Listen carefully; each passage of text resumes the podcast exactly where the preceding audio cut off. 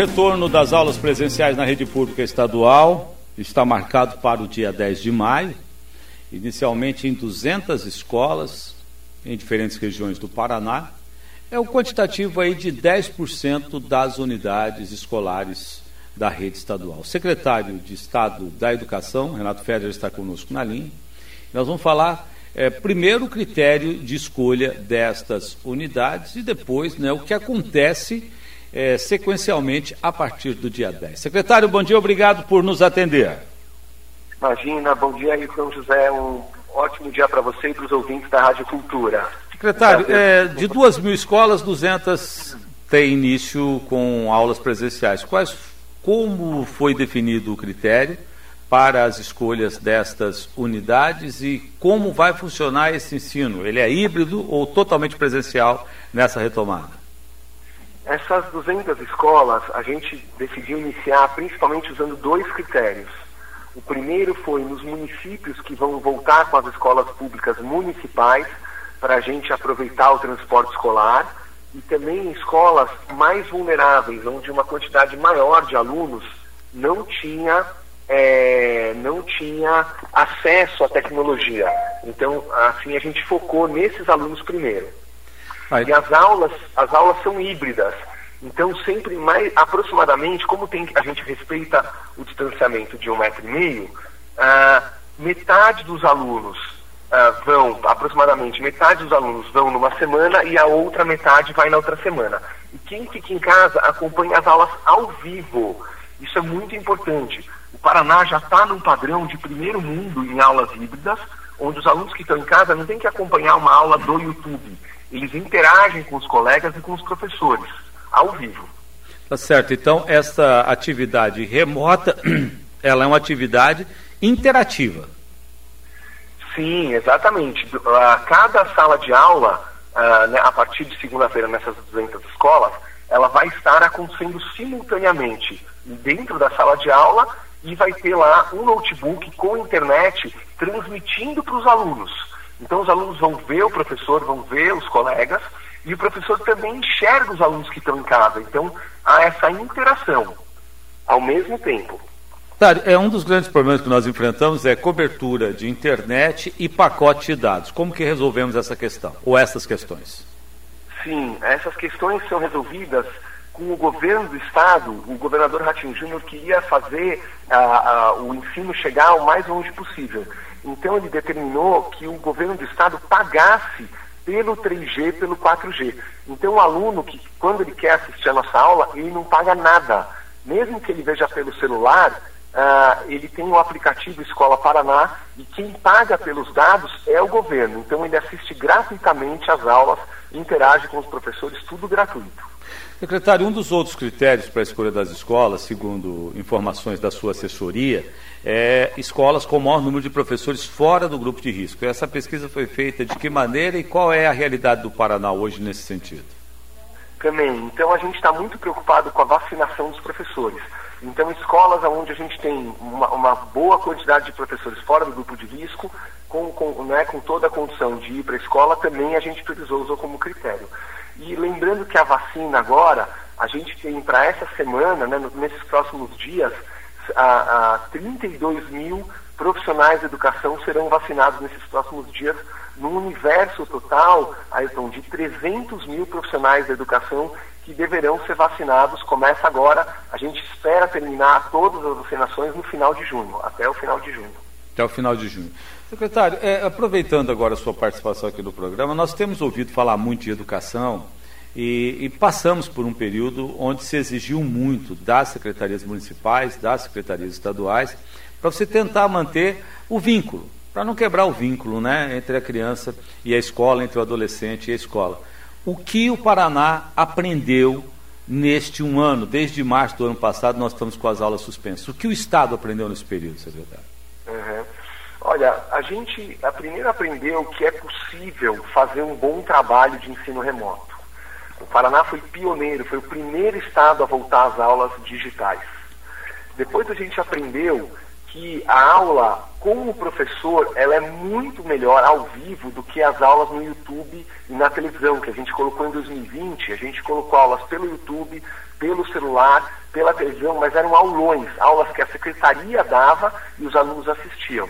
E depois a gente começou com aula dada pelo professor ao vivo. Essa aula ela é muito mais eficaz, o aluno assiste muito mais essa aula, ela demanda mais trabalho do professor, os professores estão trabalhando muito, né? mas ela é uma aula muito mais eficaz. A gente tem os alunos participando, assistindo às aulas ao vivo, interagindo com os professores. E o terceiro aprendizado é que a tecnologia veio para ficar. Uh, o que a gente tem hoje é 100% da rede dos profissionais de educação, principalmente os professores, sabendo navegar com as tecnologias, sabendo, por exemplo, um professor de ciências, ele navega dentro de um vírus, dentro do corpo humano com o seu aluno. Uh, um professor de história pode ir em museus, mundo afora, navegar por museus. Então, os professores hoje uh, avançaram muito, e tanto professores quanto os alunos, a gente avançou décadas no, na tecnologia a, a serviço da educação. Ah, é, secretário, o seu nome chegou a ser cogitado para assumir o Ministério da Educação, né? O senhor, inclusive, esteve em Brasília é, naquele período. No, no, na sua avaliação, como o MEC atuou durante esse período? Foi positivo? Poderia ter sido melhor é, em relação à educação brasileira? O, o, MEC acabou passando por uma troca de ministério, de ministro, né? Então é, é difícil o, o MEC está preocupado com a educação brasileira, eles querem apoiar as redes. Então é isso que eles buscam fazer. Inclusive, o MEC se espelha muito aqui no Paraná. Pra, uh, acho que uma das, das boas iniciativas do MEC é se espelhar em redes que estão dando um bom atendimento para os seus estudantes e levando para outras redes que ainda não têm, uh, não conseguiram alcançar esse grau de tecnologia. Então eu vejo um esforço do MEC muito grande em levar soluções, por exemplo, do Paraná, né? Eu faço várias reuniões com eles, onde eles olham, eles realmente falam, olha, o Paraná tem uma solução completa, uma solução de primeiro mundo, e a gente tem a intenção de levar isso para outros estados e outros municípios do Brasil afora. Retornando aqui ao nosso estado, as escolas, em termos de equipamento de proteção individual para os trabalhadores da educação, é, atendimento de exigências sanitárias, tudo certo para o retorno? Tudo certo. Então, a gente, como é um retorno onde a gente quer garantir a segurança, por isso que a gente está fazendo esse retorno gradual. O governador Ratinho Júnior, ele quis voltar às aulas no começo do ano e era, a gente já estava com tudo pronto para o retorno, só que aí veio a segunda onda. Agora que ela diminuiu, né, ela, o, o pico da segunda onda já passou, então a gente retorna de uma maneira gradual. E, e, então a gente tem que estar preparado, garantir os protocolos de segurança, o distanciamento de um metro e meio, as máscaras, todos os alunos usando máscara obrigatoriamente, como acontece em Santa Catarina. A gente se inspirou muito, né? Santa Catarina está com as aulas abertas, é, com pouquíssimos casos de contaminação, é, e os, todos lá seguem os protocolos, então a gente vai fazer essa abertura gradual, controlada, para seguir os protocolos e ter bastante segurança. Há algum risco de judicialização desse retorno, secretário? Eu acredito que não, porque os outros poderes, né, como o Ministério Público, vêm se manifestando a favor do volta às aulas. Então, uh, eu acho muito difícil ter algum risco de judicialização. É uma questão de executar bem né, do, do da Secretaria uh, e com responsabilidade, a gente deve abrir 10% da rede agora, mas, uh, e aí daqui a 15 dias iremos ter uma nova rodada de aberturas e assim sucessivamente até poder abrir todas as escolas. E enquanto a pandemia perdurar, a gente vai no sistema híbrido, né? o aluno uma semana na escola, uma semana acompanhando a aula de casa. É, alguma interlocução com a APP Sindicato? Eu, eu queria aproveitar, na verdade, para falar o que foi o trabalho dos professores, viu, Ayrton, nesse tempo de pandemia. Os professores, olha, a sociedade do Paraná deve muito a eles, muito, porque eles fizeram um trabalho maravilhoso. É, para você ter uma ideia, todas as aulas estão sendo dadas pelos professores. Eles dão a carga cheia de aulas todos os dias, tiram dúvidas por WhatsApp, pelo Google Formulários, corrigem as lições de casa dos alunos, eles trabalham muito mais do que eles trabalhavam antes. Aprenderam a mexer na tecnologia, então é muito importante a gente destacar o papel dos profissionais de educação, principalmente das professoras e dos professores, que estão dando um verdadeiro show, a sociedade precisa reconhecer, tirar o chapéu, Hoje, qualquer estudante da rede pública, qualquer um, tem aulas de qualidade com a sua turma, com o seu professor, mesmo durante a pandemia, e esse é o mérito da rede do Paraná. Ok, então, secretário, mas eu, eu, eu, só reforço mais uma vez, porque ninguém tira o mérito aqui e, e, o exemplo vem sendo dado todos os dias, inclusive nós estamos testemunhando, porque a imprensa também tem demonstrado o papel desse novo professor nesse processo. Né? Mas eu, eu, é. volto, eu volto a insistir, porque quando eu perguntei da judicialização, é, essa judicialização pode partir é, de alguns integrantes da APP Sindicato. Né? Então eu pergunto, eu pergunto ao senhor o seguinte: como é que está essa interlocução com a entidade sindical que representa os professores? Olha, a gente conversa com, com a PPE, né, com o sindicato, eles estão preocupados e, e a gente, o que a gente tem mostrado para eles é a questão da segurança, do distanciamento, dos protocolos.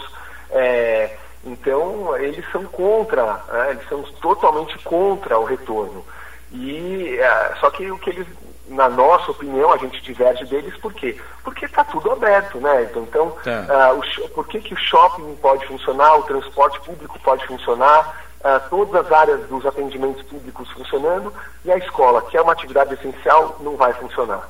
Então ela precisa funcionar também. É, com então todos, a gente tem com uma, né, com... tem divergência e, mas a gente segue conversando.